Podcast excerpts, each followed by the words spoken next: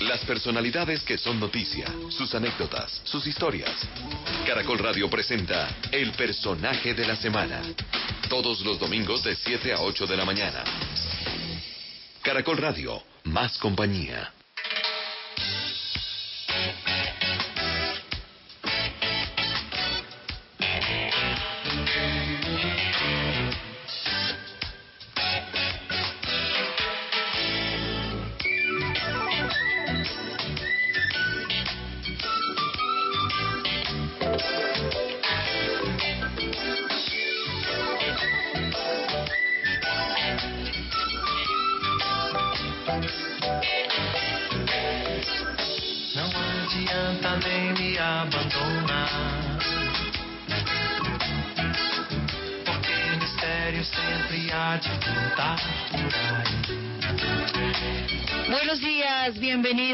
Personaje de la semana. Qué gusto que estén con nosotros otro fin de semana largo. Fíjense ustedes, estamos en casa ahora cuidándonos en medio de este confinamiento y para muchos ha sido muy difícil compartir, quedarse en casa porque ya somos eh, o llevamos casi tres meses de estar bajo esta circunstancia. Por eso nosotros en Caracol Radio queremos ser más compañía. Hoy de fondo el gran Gilberto Gil, que cumplió 78 años el pasado viernes, ha recibido diversos homenajes de toda clase de artistas en las redes sociales. Su música también está presente en las emisoras, en las más importantes. Es uno de los compositores con mayor número de letras que tiene la cultura brasileña y es nuestro invitado musical del día de hoy para hablar en el personaje de la semana.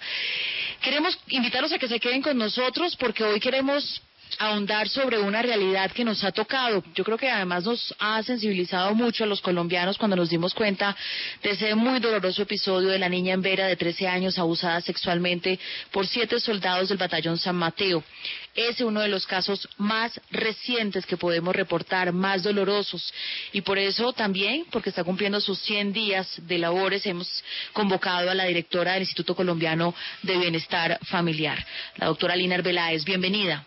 Mabel, buenos días a ti y a todos los oyentes.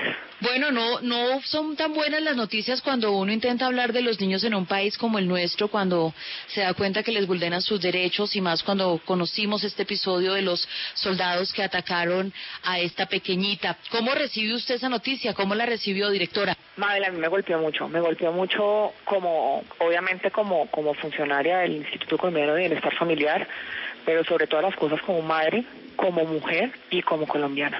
Me dolió infinitamente, me, me desgarró el alma, no me dejó dormir, estuve visitándola el jueves a ella y a su familia y, realmente es deplorable, vergonzante que en un país como el nuestro eh, pasen este tipo de cosas donde vulneramos los derechos de los niños, niñas y adolescentes y les truncamos su futuro, su construcción de un proyecto de vida.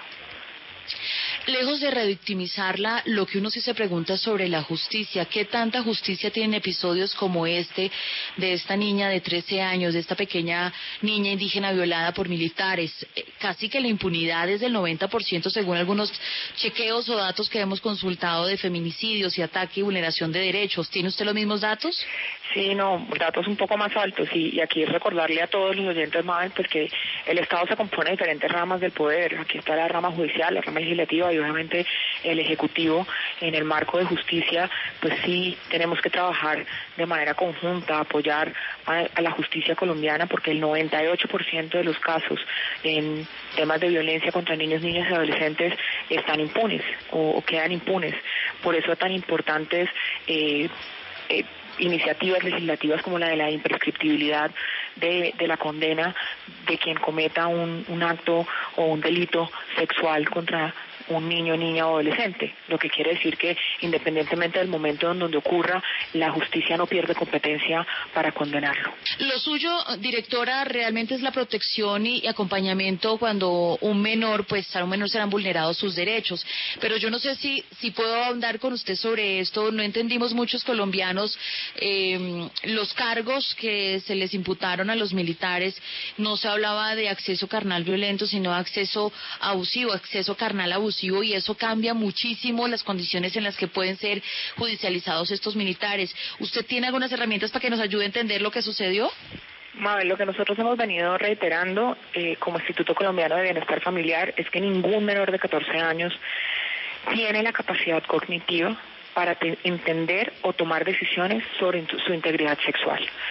Ese es el principio bajo el cual se rige el Instituto Colombiano de Bienestar Familiar para proteger y garantizar los derechos de la niñez. Claro, eh, cuando la justicia indígena dice o propuso que este caso fuera llevado hasta ellos, pues se abrió un pequeño debate en el país sobre quién debería procesar a los militares. La justicia indígena, la justicia militar, la justicia, mm, eh, mm, digamos, eh, normal, el resto de ciudadanos. ¿Hubiese sido posible que se le entregaran los militares a la justicia indígena? ¿Y eso tiene antecedentes? Bueno, aquí lo que nosotros hemos venido diciendo, Mabel, es que hay ya una jurisprudencia muy amplia de la Corte donde cuando hay un conflicto, si lo hubiera, de, jurisdicciones o indígena o, de la justicia penal ordinaria, eh, siempre tiene que primar la protección y garantía del niño, niña o el adolescente y, e independientemente de eso, aquí pasó un elemento pues que es crucial para este esquema y es que los hechos ocurrieron a una hora y media del lugar eh, del resguardo. Entonces mm, eh, entra a operar la justicia penal eh, ordinaria. Ordinaria. Sí, directora, pero, pero este es uno de los episodios y, y, está lejos de ser el único episodio que se presenta en Colombia. ¿Qué cifras tiene usted sobre abuso sexual a menores? ¿Qué le podemos decir a los oyentes sobre este delito sexual? Antes de contestarte eso y complementando lo que estábamos hablando ahora frente al tema indígena, es importante mencionarte que si bien no se dispone eh, a la justicia a quienes cometieron el aberrante crimen y delito, lo que sí es que nosotros desde el ICDF sí estamos trabajando con, con ellos para que haya un enfoque étnico y diferencial en la atención a la niña. Y esto es clave. Ayer, de hecho, en la visita estábamos con la UNIC, a quien yo quiero agradecerle esa presencia porque han sido claves en todo ese proceso de entender, de entender su cosmogonía para poder restablecer los derechos de una manera mucho más efectiva y asertiva. Eh, ahora bien, frente al tema de, de, los casos que se tienen en el país, pues yo creo que son lamentables, Madel, y volvemos al mismo esquema. Es que aquí la exigencia tiene que ser a toda la sociedad porque todos somos corresponsables del cuidado de la integridad de la niñez y la adolescencia colombiana lo dice la constitución política, lo dice eh, el Código de Infancia y Adolescencia, pero también lo dice la lógica, que es la familia, la sociedad y el Estado quien tiene que garantizar que no se cometan atropellos ni vulneración a los derechos de la niñez y la adolescencia. En el ICDF, en el marco de protección, nosotros hoy tenemos más de 62.042 042 niños, niñas y adolescentes que han visto vulnerados sus derechos. Y Mabel, de eso, de ellos, el 38% ha sido por violencia, por violencia sexual o física o psicológica. Eso implica más de 16.350 casos. Y esto sigue generando un esquema y un ciclo de, violencia en nuestra cultura, de se rompen los lazos afectivos de nuestra sociedad. Y después nos preguntamos por qué pues es que estamos vulnerando a los más chiquitos y a, a, ellos que tal vez son la esperanza de que seamos un país bien distinto, más justo, más equitativo. En lo que va corrido del 2020, Mabel, hemos abierto más de 7.458 eh, procesos administrativos de restablecimiento de derechos. Por violencia sexual tenemos 3.619 mujeres y 364 hombres. Esto, esto además da un tema de violencia de género sistemático. Nosotros la, la, semana anterior precisamente abordamos ese tema por el incremento de feminicidios y fíjese, este fin de semana pues estamos hablando también de las mismas violencias pero contra los más pequeños, contra los menores de edad, contra los niños, contra las niñas, contra los jóvenes y adolescentes. Es la directora del ICBF, el personaje de la semana para ahondar sobre esto que estamos viviendo como sociedad y de fondo también para acompañarlos este domingo el gran Gilberto Gil. Una pequeña pausa, regresamos en instantes.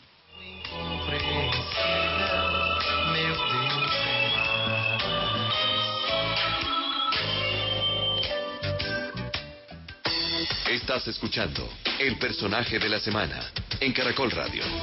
Seguimos en El personaje de la semana de Caracol Radio.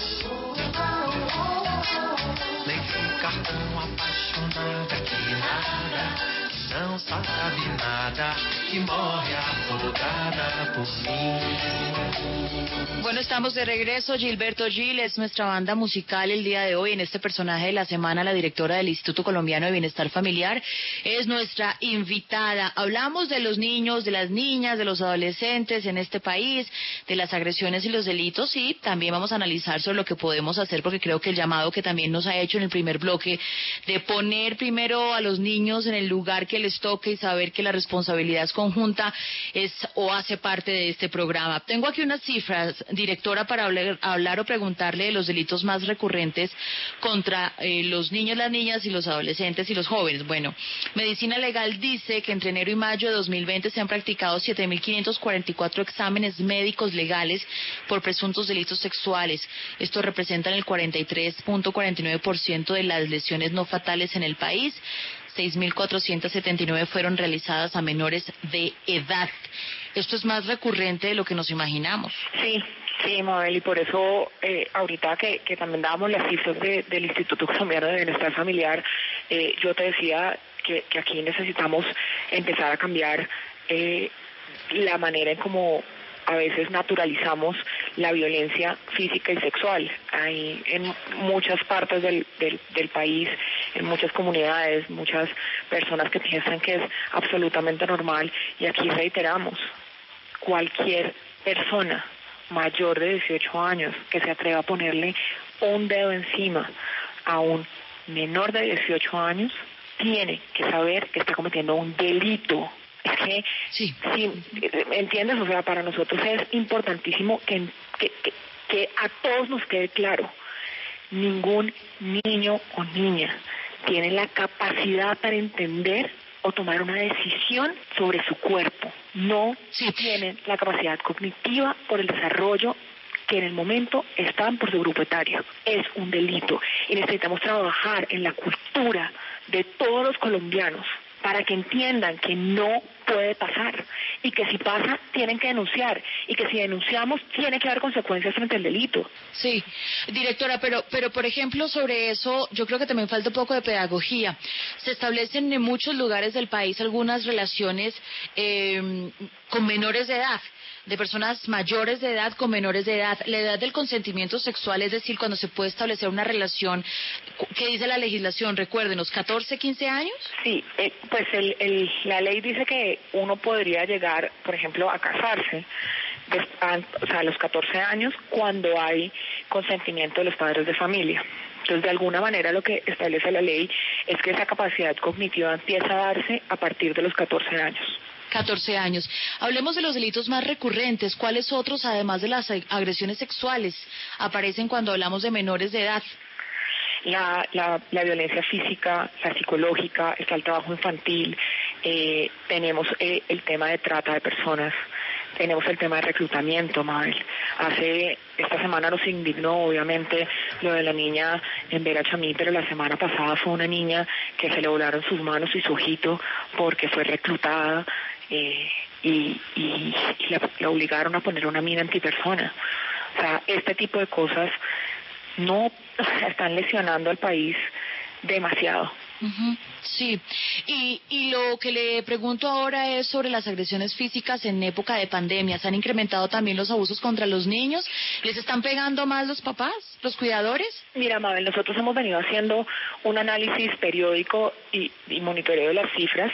Eh, desde marzo de, de- del 15 de marzo de este año a, a la fecha, estamos a, a, a 28 de, de junio. Eh, 28 de junio eh, se han, se han, hemos evaluado ese mismo periodo con, comparado con el año 2019. Las cifras de denuncias por cualquier tipo de maltrato han venido bajando. Eh, han bajado cerca del 28%, eh, en algunos meses en el 32%, y esto nosotros hemos analizado dos, dos razones fundamentales para, para lo anterior. Una de las razones es que la institucionalidad de donde la mayoría de las denuncias usualmente provienen, que son los colegios o los centros de desarrollo infantil, los hogares comunitarios, porque ven comportamientos del niño que evidencian que puede haber un tipo de maltrato o vulneración, son los que prenden las alarmas y activan las rutas eh, del, del ICBF para proteger al niño o a la, o a la niña esta institucionalidad hoy está cerrada. Entonces puede que el niño pues esté más propenso a, a, a ser vulnerado sin que nadie lo sepa. Esa es una de las razones y por eso hemos prendido todo tipo de alertas, alarmas, hemos llamado a, la, a que toda la ciudadanía esté pendiente, que si oye gritos, que si eh, sabe o conoce de casos donde el niño está siendo violentado, vulnerado en el marco de su hogar, eh, nos llame, active la ruta a través de la línea 141 y aquí la repito, la línea 141. Y seguimos insistiendo en esto y seguimos haciendo trabajo con las diferentes familias del país para que entiendan que la violencia no es una forma de educación, que al contrario rompe todos los lazos. Pero también tenemos otra, otra de las razones que se ha venido analizando y es que usualmente el perpetuador de la violencia es uno de los miembros de la familia. Y hoy en el marco del aislamiento preventivo obligatorio, los hogares están con la familia entera, no solo con el perpetuador de la violencia, sino con, o con, están la mamá del papá, además los abuelos o los tíos, están los otros hermanitos y por lo general eso también da un, un, un marco de protección al niño o a la niña. Y aquí es donde sí. cobra especial relevancia e importancia y queda en evidencia que el núcleo esencial protector de un niño o una niña es su familia. Sí, Eh, oiga, recuerdo una campaña que salió hace poco, cuando apenas empezamos el confinamiento del ICBF, que literalmente nos llamaba a los papás a tener calma, a respirar, a entender que los niños y todos estábamos viviendo una circunstancia excepcional. ¿Somos muy pegones los papás colombianos? ¿Qué han conocido ustedes? Pues, a ver, lo que pasa es que, que la, cultura de Colombia y en muchas partes, mira, el, el miércoles pasó un caso y es, eh, acababa de pasar lo de la niña en Vera, yo no puedo dormir, se activó la línea 141 y, y me llaman y me dicen hay un niño que está en el barrio Engativá y que la, la- una miembro de su familia lo, lo, lo vulnera constantemente con violencia física, le pega, muy duro además y, y llego, llegué yo con el defensor de familia al lugar de los hechos y, y- la persona que vulneraba sus derechos decía, es que yo no me voy a dejar, es que él tiene que aprender, es que yo lo voy a corregir a través del golpe, el golpe con un cable. Eh, yo quiero recordarle a todos, Mabel, y creo que es importante que el castigo físico, y aquí está múltiples evidencias científicas, el año pasado el ICDF tuvo la fortuna de, de contar con un acompañamiento por parte de la Universidad de Harvard, lo único que genera es rompimiento de los lazos afectivos. Muchos de los niños ni siquiera alcanzan a entender la correlación entre la acción que tuvieron, que para el padre es mala, o- o como eh, sí, que es, que es que no está bien hecha, con el golpe. No hay una relación, no la logran entender. Entonces, volvemos y repetimos, el castigo físico no es una forma para corregir. Aquí tenemos que corregir mediante otro tipo de esquemas, mediante el diálogo.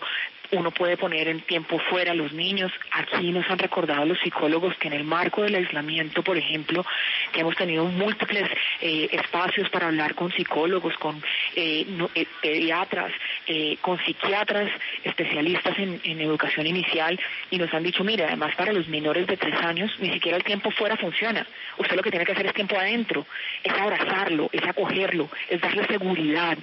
Y hay muchos niños, por ejemplo, que en la, cuando empiezan la adolescencia, los padres pensamos que cuando hay rebeldía, cuando nos, nos confrontan, entonces es porque es mala educación y que hay que corregirlo. Están también descubriendo su autonomía. Y nosotros tenemos que respetar eso acompañándola bajo la disciplina, claro está, pero Sí, los golpes. sí, yo creo que, que, que permítame, directora, es un proceso de reaprendizaje.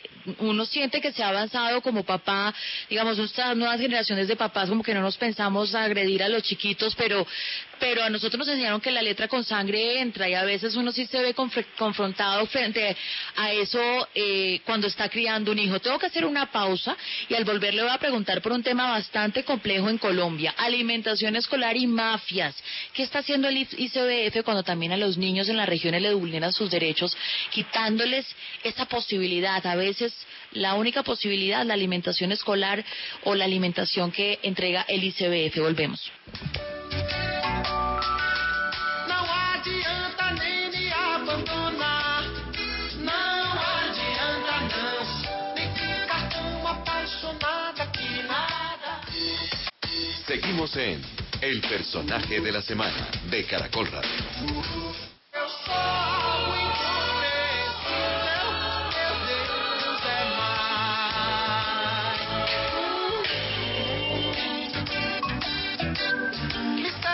Estamos de regreso, hoy es domingo, estamos acompañándolos como siempre en el personaje de la semana. Yo creo que muchos de ustedes no conocían esta versión de reggae de Gilberto Gil. Es una de las primeras producciones musicales del número de eh, producciones que ha tenido este maestro de la música brasileña. Y a propósito de su cumpleaños, el pasado viernes lo tuvimos, lo quisimos invitar aquí como nuestro acompañante musical con la directora del Instituto Colombiano de Bienestar Familiar, que es el personaje de la semana hablando de los niños, de las niñas, de los menores de edad, de los jóvenes y adolescentes, a propósito de ese episodio tan doloroso de la niña de tan solo 13 años violada por uniformados esta semana. ¿Qué está pasando? ¿Qué pasa con esta sociedad enferma que ataca, que agrede a sus menores, a sus niños? ¿Qué es lo que nos sucede? Pero también dentro de los derechos están el derecho a la alimentación. Y para nadie es un secreto que el Instituto Colombiano de Bienestar Familiar durante mucho tiempo le ha tocado capotearse con las mafias que en las regiones tienen esas grandes contrataciones de alimentación escolar y ese siempre o regularmente ha sido el coco, directora. Usted lleva 100 días. ¿Cómo ha encontrado la situación y qué ha hecho? Pero mal, aquí, aquí hay que hacer una diferencia. El, el PAE, que es el Programa de Alimentación Escolar, ya no lo dirige el ICBF. Eh, eso está en cabeza de, del Ministerio de Educación. Eh, y de las secretarías eh, municipales de, educación.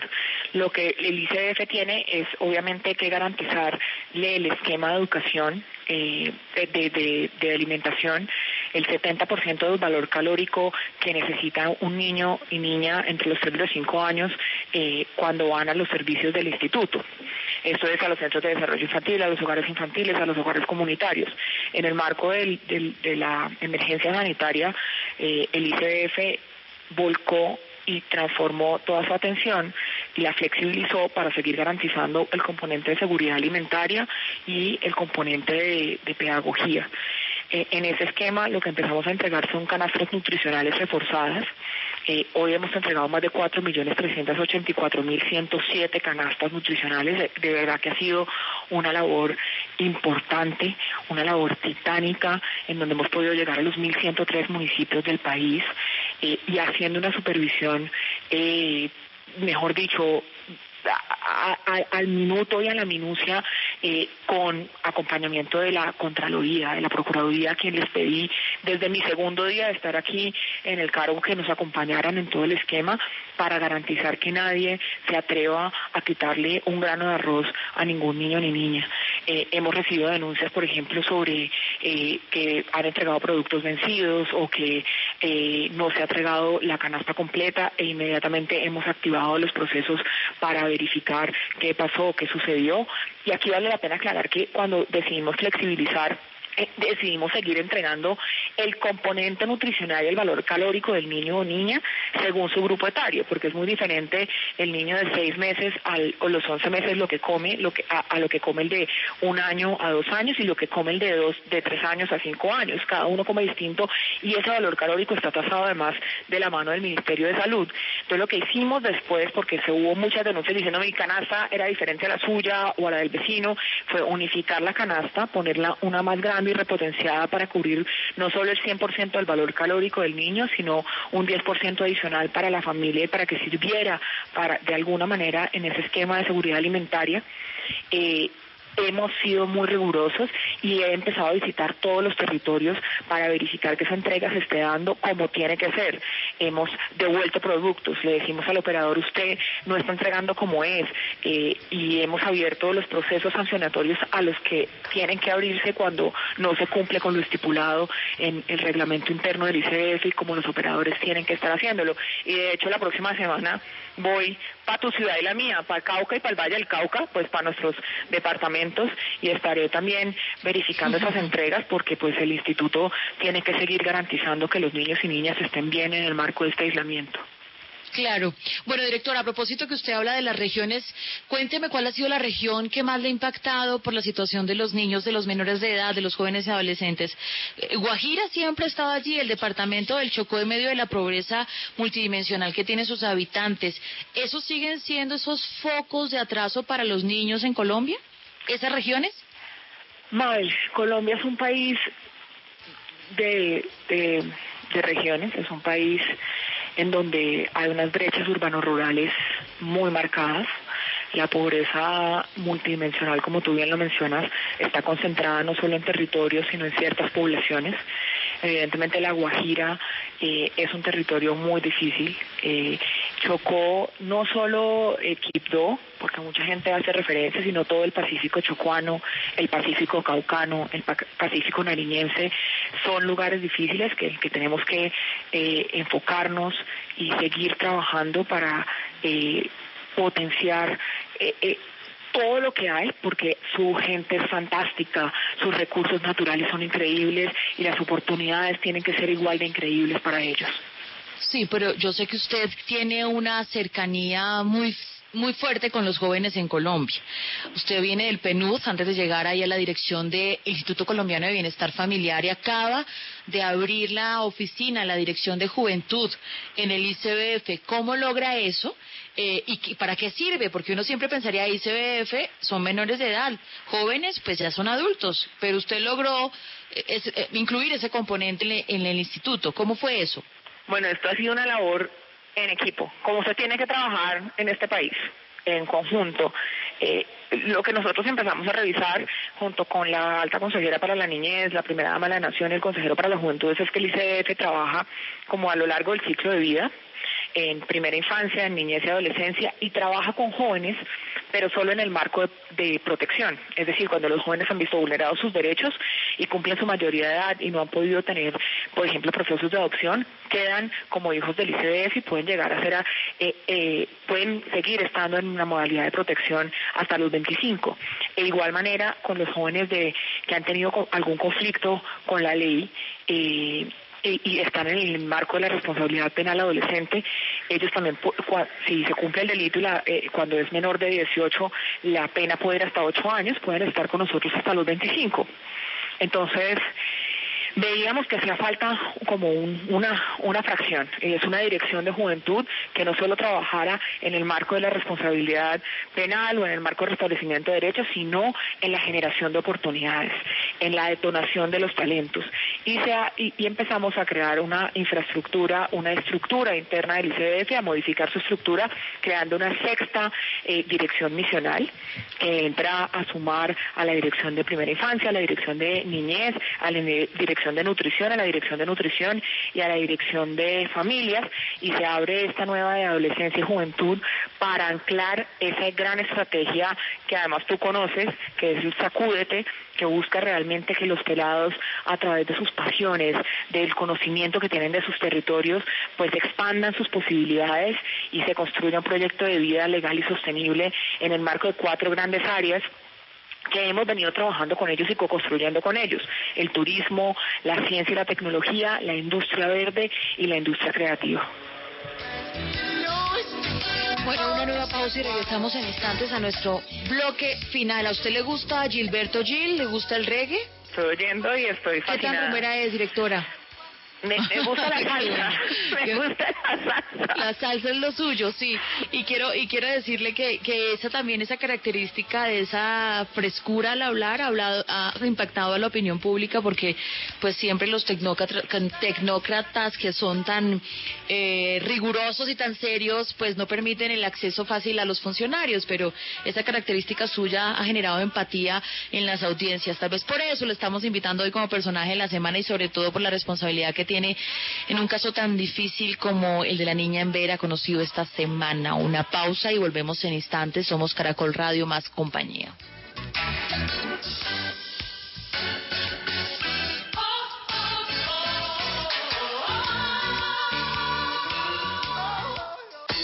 Estás escuchando El personaje de la semana en Caracol Radio. Este domingo en Nuevo Mundo de Caracol Radio.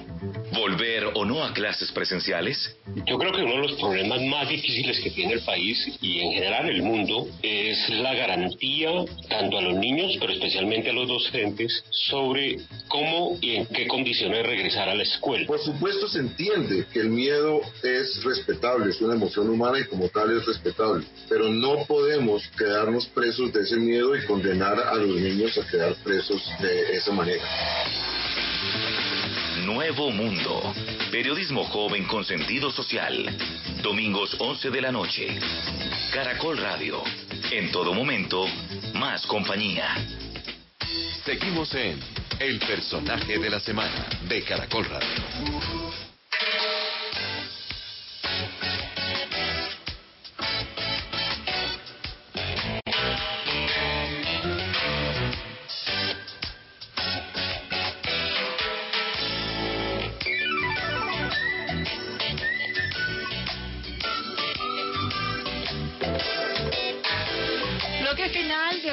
Gilberto Gil, que cumplió 78 años. Gilberto Passos Gil Moreira, un cantante, compositor, guitarrista, también fue ministro, exministro ya de Cultura de Brasil.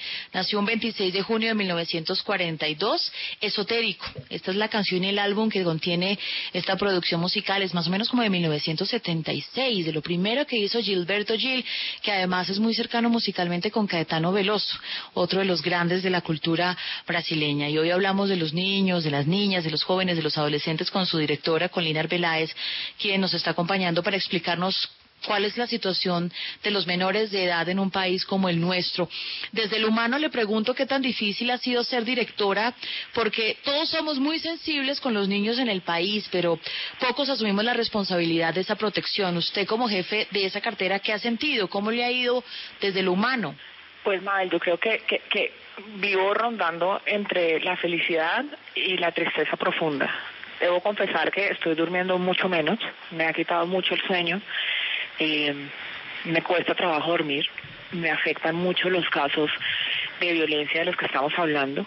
Eh, de verdad que pues tengo un hijo de siete años y, y, y, y, me atormenta pensar que le puede pasar algo como los casos que, que vemos día a día en nuestro país, pero también a veces hay unas satisfacciones infinitas porque podemos, no sé, el día que, que le estoy contando, te, estoy contando que el, miércoles que estuve, este pelado me decía, por favor, llévenme, este niño, porque tenía 10 años, llévenme, llévenme con ustedes, protéjanme, y se va conmigo abrazado, pero con un amor férreo y saber que podemos restablecer sus derechos, que podemos acompañarlo pues también es una satisfacción. Hoy, por ejemplo, con la apertura de, de, la Dirección de Juventudes y ver a más de 296 jóvenes conectados de todo el país diciendo así sean las cosas, gracias por dejarnos a nosotros en el centro como motor de cambio y motor de transformación, el estar abriendo 198 plazas para empleo joven, de esos pelados que están recién graduados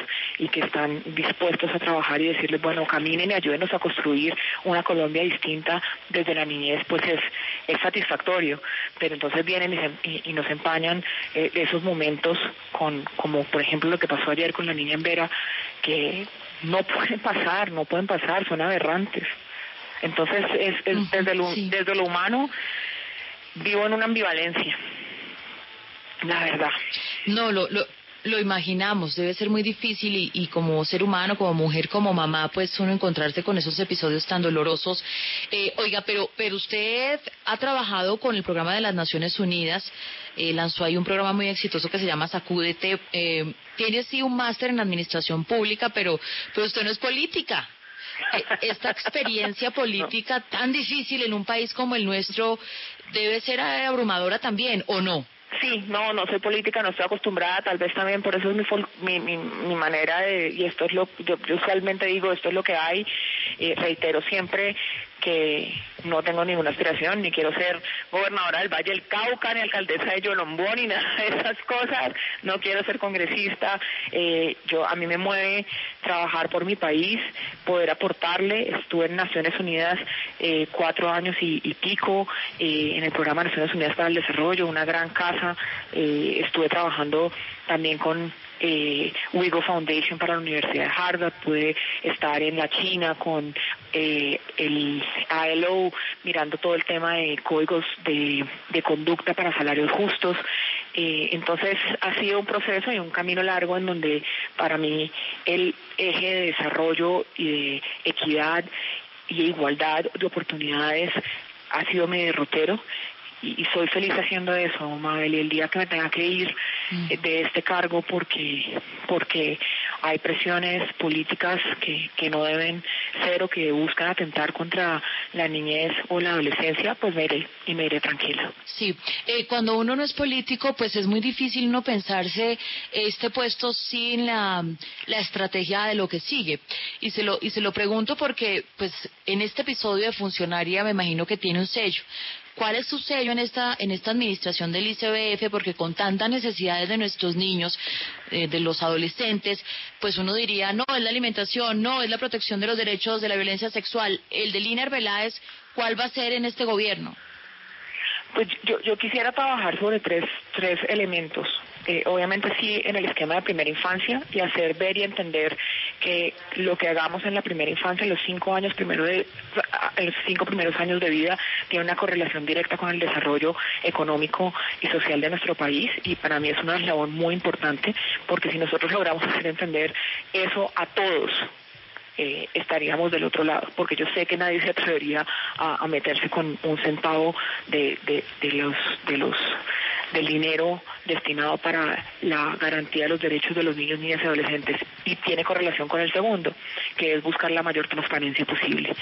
Y aquí entramos en, un elemento de uso, por ejemplo, de las nuevas tecnologías, buscar la compañía de las IAS, buscar la compañía de la cooperación internacional, del Banco, como lo hemos hecho, del Banco Interamericano de Desarrollo, del ICEF, del Banco Mundial, eh, para buscar la mayor transparencia y la menor, o, sí, la menor subjetividad de cualquiera que esté aquí en el ICDF frente a la posible asignación de X o Y contratos. Y eso lo, lo vamos a hacer. Y el tercer elemento, Mabel, que para mí es fundamental, es trabajar con los pelados de responsabilidad penal adolescente. Aquí tenemos que entender que muchas veces el desarrollo humano está condicionado mucho antes de nacer. Es decir, dependiendo de donde vos nazcas, del lugar, de la familia o de la circunstancia, el resto de tu vida se determina. Y muchos de estos pelados han tenido eh, ese elemento y es que han nacido en lugares con pobreza multidimensional, con muchos índices de violencia alrededor o con padres de familia que consumen sustancias psicoactivas y suelen repetir esquemas eh, que los perjudican a lo largo de su vida y es importante como sociedad empezar a trabajar con ellos para darles una segunda oportunidad. Claro.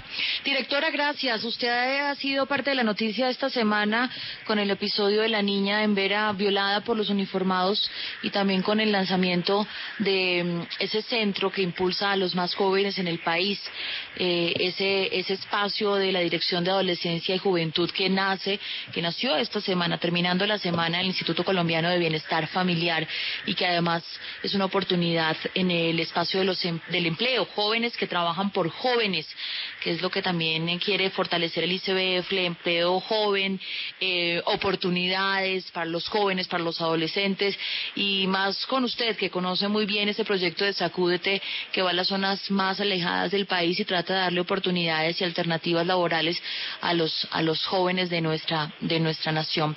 Le agradezco mucho que nos haya acompañado en este domingo tan temprano en el personaje de la semana. Mabel, a ti gracias y a todos los oyentes que tengan un feliz domingo. Qué bueno. Gracias por, por estar con nosotros y también para usted un inicio de semana corta, porque viene el lunes festivo y una semana corta, pero con mucha actividad en medio de este confinamiento donde Caracol Radio, hoy más que nunca, es compañía. Gilberto Gil, feliz cumpleaños, maestro. Siga sonando porque nosotros lo vamos a seguir escuchando. Tiene todavía mucho para dar el exministro de Cultura de Brasil y aquí con su reggae esotérico. Chao, hasta el martes en 6 AM hoy por hoy. 10 milhões, todos iguais.